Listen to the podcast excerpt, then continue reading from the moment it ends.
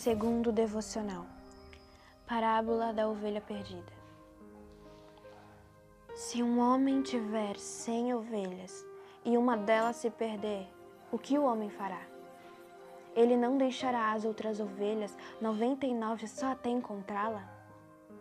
E quando encontrar, ele a carregará alegremente, reunirá os amigos e vizinhos da mesma forma, há mais alegria no céu por causa do pecador perdido que se arrepende do que por noventa e nove justos que não precisam se arrepender.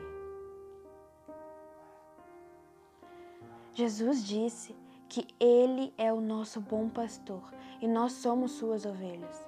Quando erramos, nos afastamos, nos perdemos. E quando isso acontece, ele sai à nossa procura, deixa as 99 só para nos encontrar.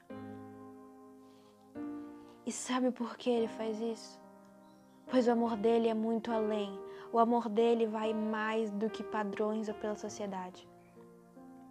Pois temos uma identidade de filhos.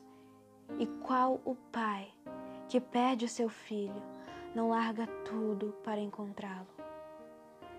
Nós não somos o que fazemos ou falamos, somos o que a palavra diz que somos.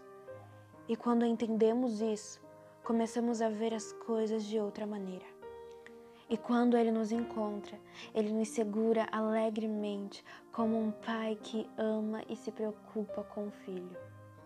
Há mais festa no céu quando um pecador se arrepende do que por 99 justos que não precisam se arrepender. Os fariseus pensavam que eram justos e não precisavam se arrepender de nada.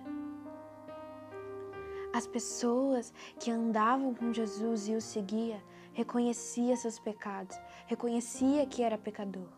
Jesus valorizava e valoriza muito mais o arrependimento, reconhecendo que é pecador do que as aparências. Ele veio para salvar as ovelhas perdidas, não para apontar dedo e criticar. Então se reconcilie com Ele. Ainda dá tempo. Ele anseia por você. Se arrependa, não seja orgulhoso.